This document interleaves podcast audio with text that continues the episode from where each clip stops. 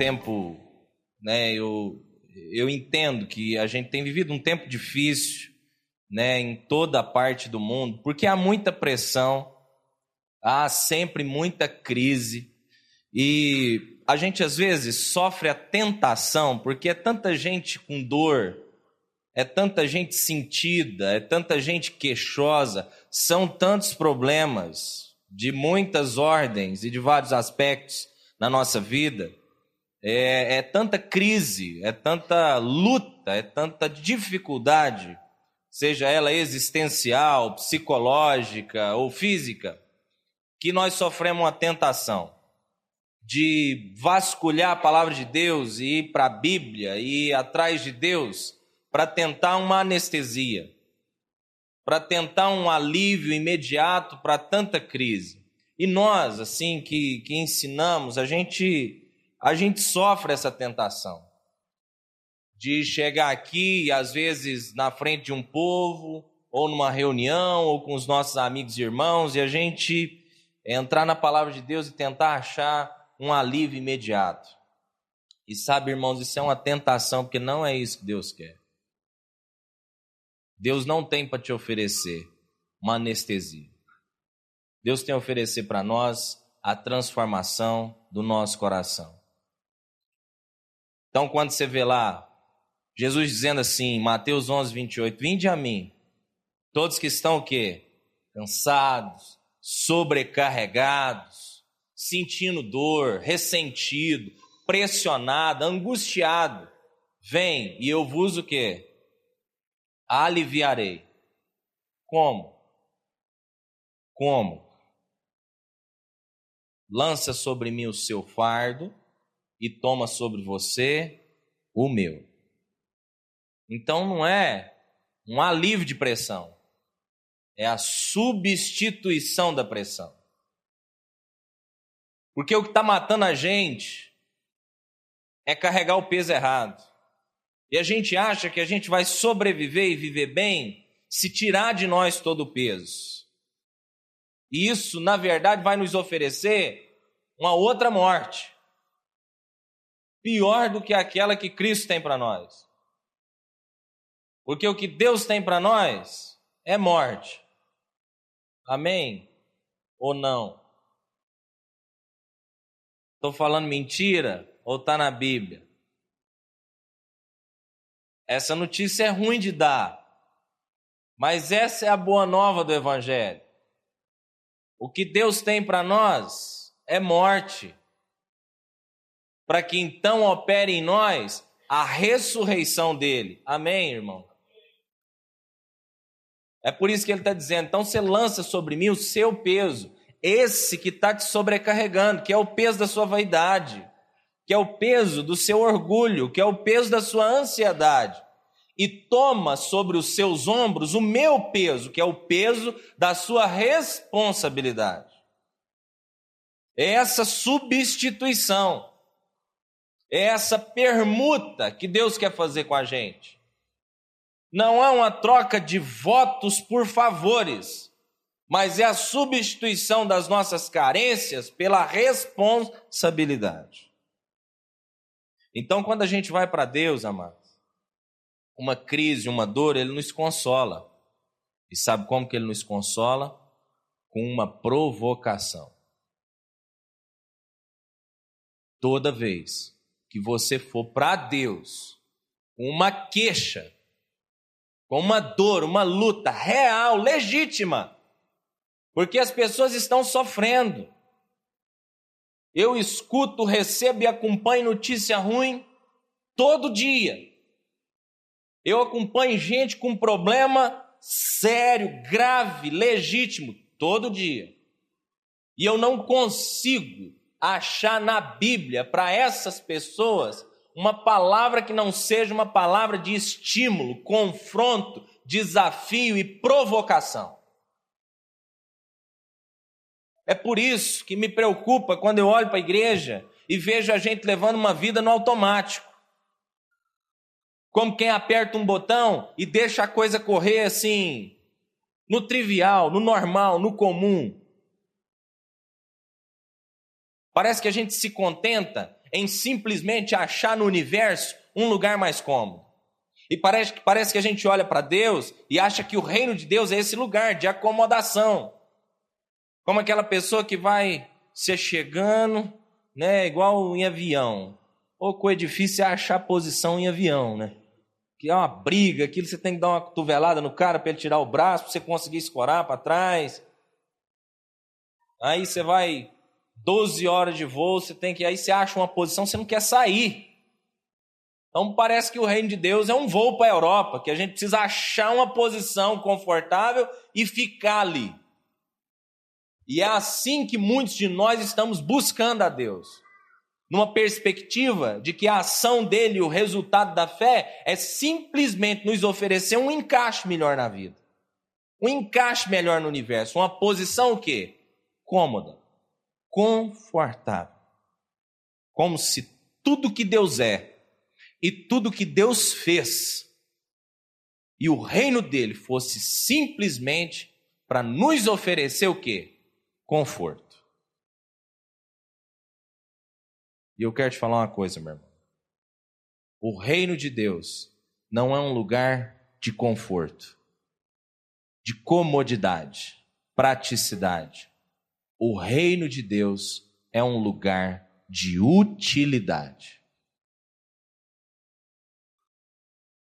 O reino de Deus é um lugar onde nós vamos chegar e finalmente poderemos ser o quê?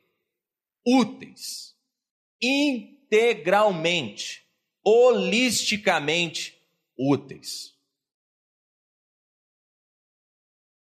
Então, por isso que a proposta da palavra de Deus, quando a gente examina as Escrituras, é uma tremenda provocação. É um baita desafio. E se a gente não entender isso, nós vamos minimizando o efeito da cruz de Cristo. Pensa se Jesus morreu só para nos oferecer conforto. Um lugar cômodo numa vida tão difícil. Eu fico me perguntando se naquela oração lá de Jesus, quando ele estava ali angustiado, e ele estava ali dizendo: Pai, eu não estou orando só por esses que estão aqui hoje, mas eu estou orando por todos aqueles que ainda vão crer. E aí eu fico vendo Cristo indo para a cruz, morrendo, derramando sangue, e pensando se aquela sangueira toda era só para nos oferecer um lugar confortável na vida. Será, amado, que salvação é isso? A salvação consiste então em a gente descobrir um jeito de viver mais fácil, de viver mais tranquilo, menos incomodado, de fazer menos e descansar mais. É isso. Eu fico imaginando se esse é, se foi esse o desgaste de Jesus naquela oração. Se era nisso que ele estava pensando. E se essa é a salvação de Deus para nós. Comodidade, conforto. Parece que não casa.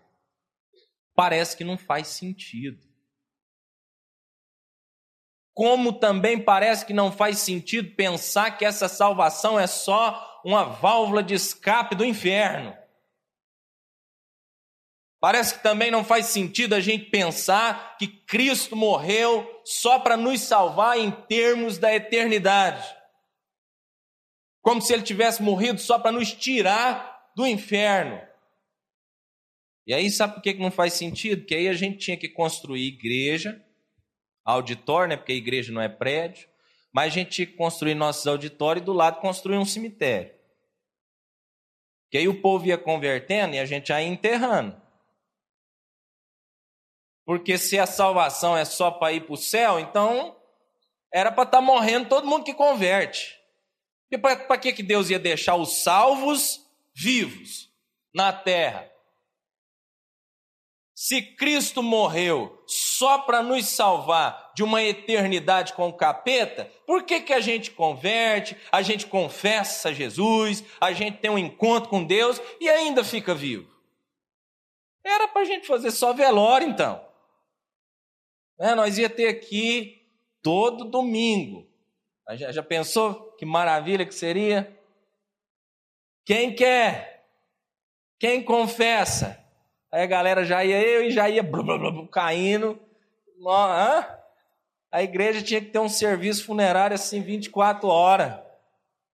Toda a igreja ia ter que ter um cemitério do lado, igual lá na Europa, né? As igrejas antigas. A gente ia ter que comprar um terreno maior. Mas parece que o povo não está morrendo, né, irmão? Parece que o povo está conhecendo Deus, se arrependendo dos seus pecados e continuando o quê? Vivo. Infelizmente. Às vezes. Ou felizmente. Por quê, irmãos? Então, o que que, o que, que é a salvação? Para que, que nós fomos salvos? Essa é uma boa pergunta. Para que, que nós fomos salvos? De que que nós fomos salvos? Quem são os salvos? E o que que é essa salvação? Nós não podemos amenizar. Nós não podemos minimizar. Nós não podemos desprezar, irmãos, o significado da cruz de Cristo. Isso aqui não é brincadeira há um apelo, há um chamado, há uma vida, uma carreira.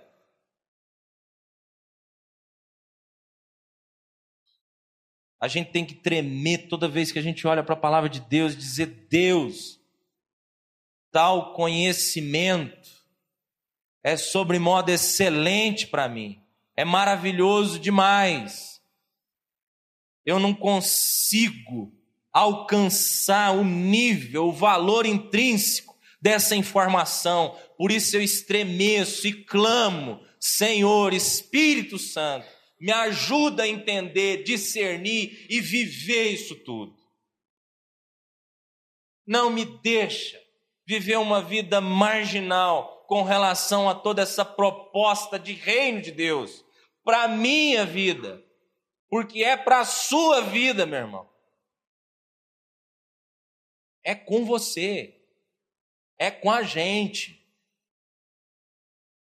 E como a gente diz lá nos guetos em Minas Gerais, é com nós mesmo. A parada é com nós. É com a gente que Deus está falando. É por nós e pelo nosso coração que Cristo morreu, orou, angustiado, chorou sangue.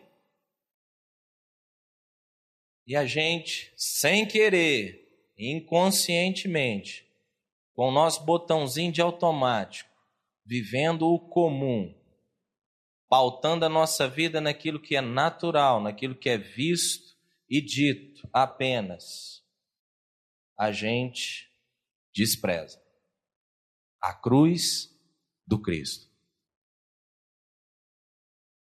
E a gente tem a presunção de chegar para Deus, algumas orações me preocupam. Eu ouço, às vezes, os irmãos orando, na televisão principalmente, eu fico preocupado. Porque aquela oração é quase uma ameaça para Deus. Nós não estamos orando buscando a Deus, nós estamos orando ameaçando o Senhor, constrangendo Ele. E a gente usa a palavra dele. Então, a gente faz bem o papel do capeta. E a gente chega para Deus e fala assim: o Senhor disse nas Escrituras assim, assim, assim. Então, o Senhor tem que fazer assim, assim, assim. Quem é Deus? Quem é Deus nessa conversa? Quem tem soberania nessa oração? Então, Paulo escreve aos Filipenses, no capítulo 2, do 5 ao 18, e ele diz algumas coisas bem fortes, entre elas uma sobre a salvação. E, e a gente está com o tempo meio estourado aqui, mas eu queria ler com vocês, rapidinho. Ele fala assim: de sorte que haja em vocês o mesmo sentimento que houve também em Cristo Jesus.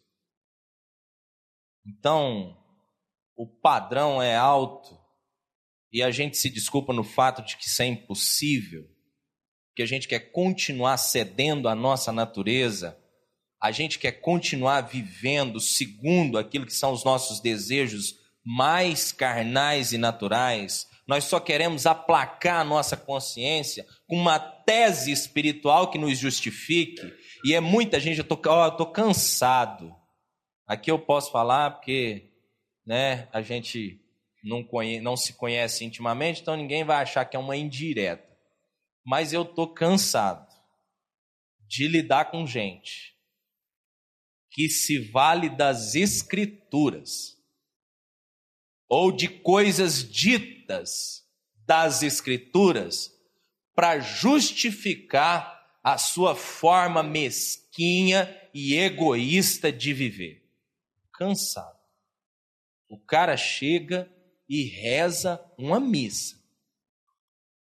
E ele usa termos teológicos, e ele rebusca o vocabulário, e ele trabalha as frases para dizer que o Senhor está aprovando a besteira que ele está fazendo. A dissolução que ele está vivendo ele quer justificar isso na palavra de Deus. Dá licença.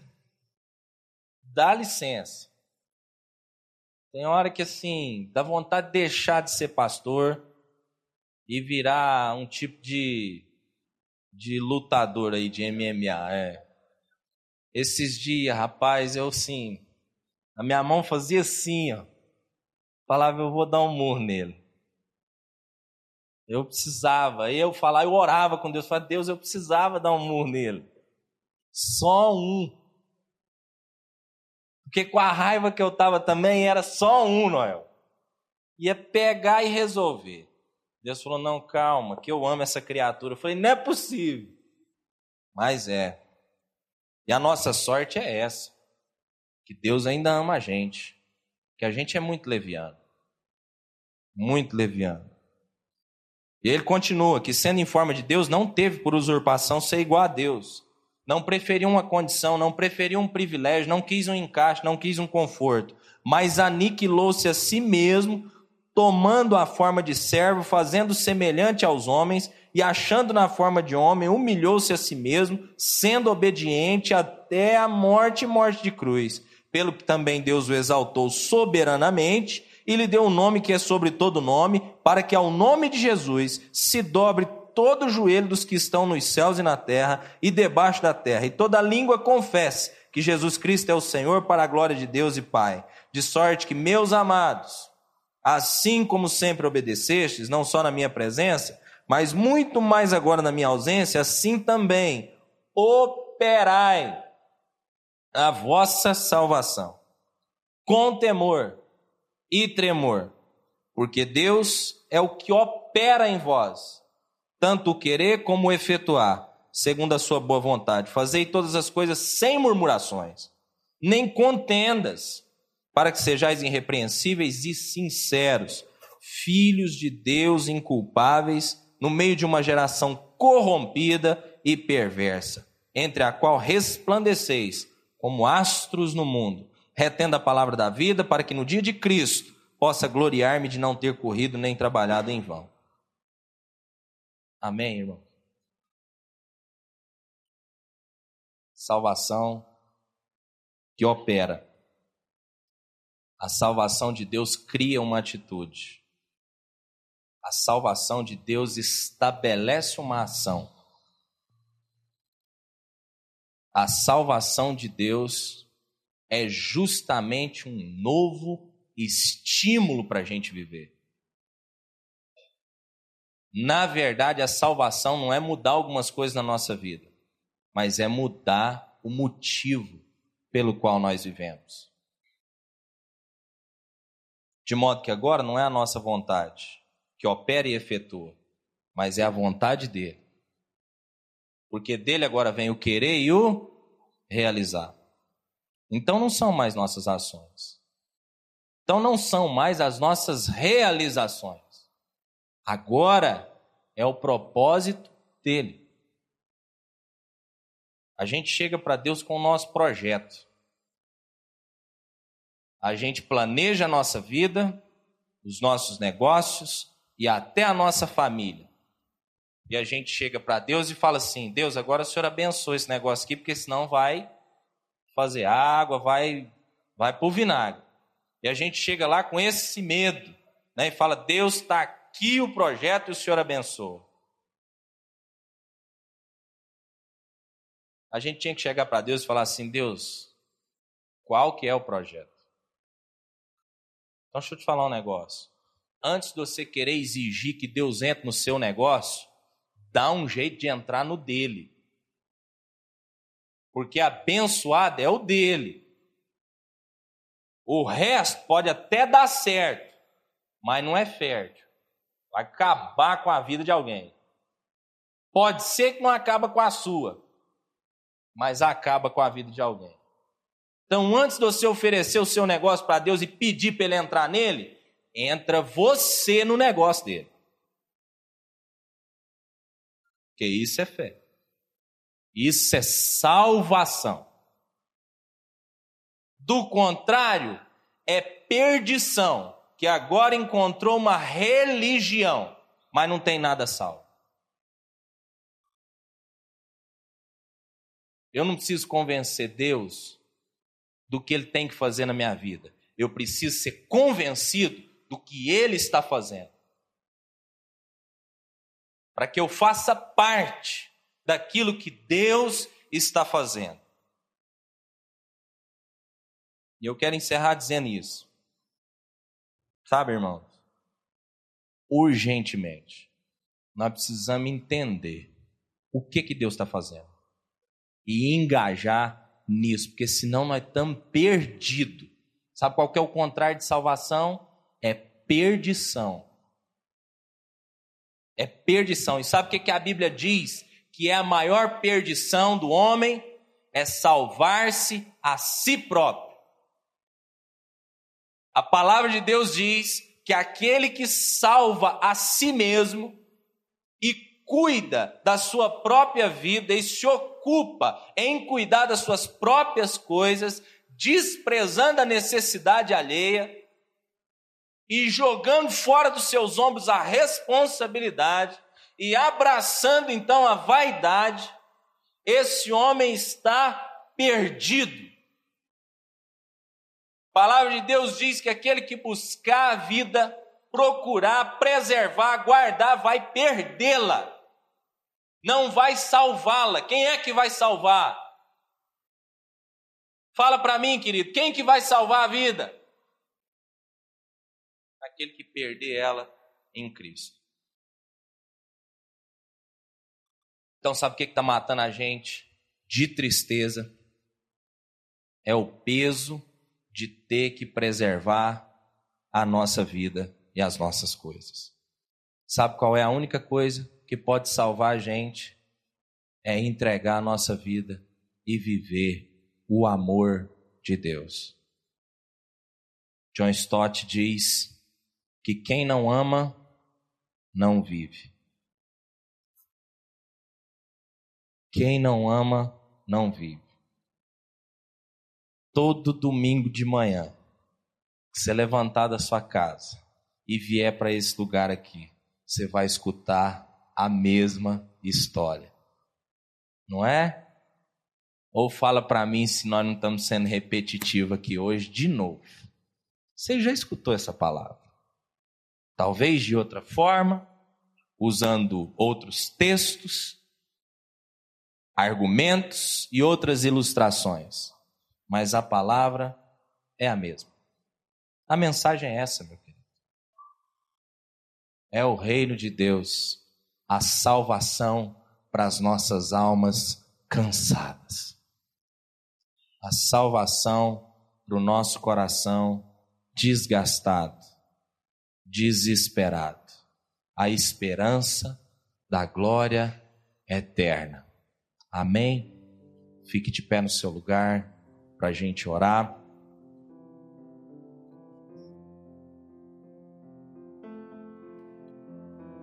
O Senhor é Deus, o Senhor é Deus. Ama seu povo, ama essa nação, ama as nações, ama essa cidade e ama todos em volta da terra. Há uma palavra que precisa ser compartilhada, mas a justiça precisa ser estabelecida. Deus, nós não queremos ser injustos. Nós não queremos salvaguardar o nosso e esquecer da justiça. Nós não queremos desprezar os que não têm. Nós não queremos reter, ó Deus. O Senhor é um Deus de milagre. E o milagre acontece quando a gente compartilha. Foi isso que o Senhor ensinou na multiplicação daqueles pães e peixes. Milagre na nossa vida acontece quando basicamente a gente compartilha. Então não nos deixa ser egocêntricos e reter nada, nenhum conhecimento. Não haja retenção, ó Deus, daquilo que são os atributos e as condições. Por maior que seja a nossa condição, por melhor que seja ou por pior que seja, sempre há a possibilidade e a responsabilidade de estabelecer um fluxo onde a gente compartilhe do que é nosso com os outros. E isso é a salvação. Foi para isso que o Senhor morreu. Então, em nome de Cristo, que a nossa crise, que a nossa dor, que a nossa tristeza seja vencida pela provocação que é o amor do Senhor na nossa vida. Que a nossa vida tenha uma perspectiva de eternidade, mas que essa vivência aqui nesse plano, ó Deus, seja uma vida de utilidade. Que o nosso desafio não seja ganhar, conquistar, mas que o nosso motivo seja servir, Senhor. Porque isso é o reino do Senhor e é isso que alinha a nossa vida, é isso que nos ajusta, é isso que vai nos qualificar é isso que vai nos transformar e, portanto, é isso que vai nos libertar. Então, eu quero despedir aqui hoje de manhã de um povo livre.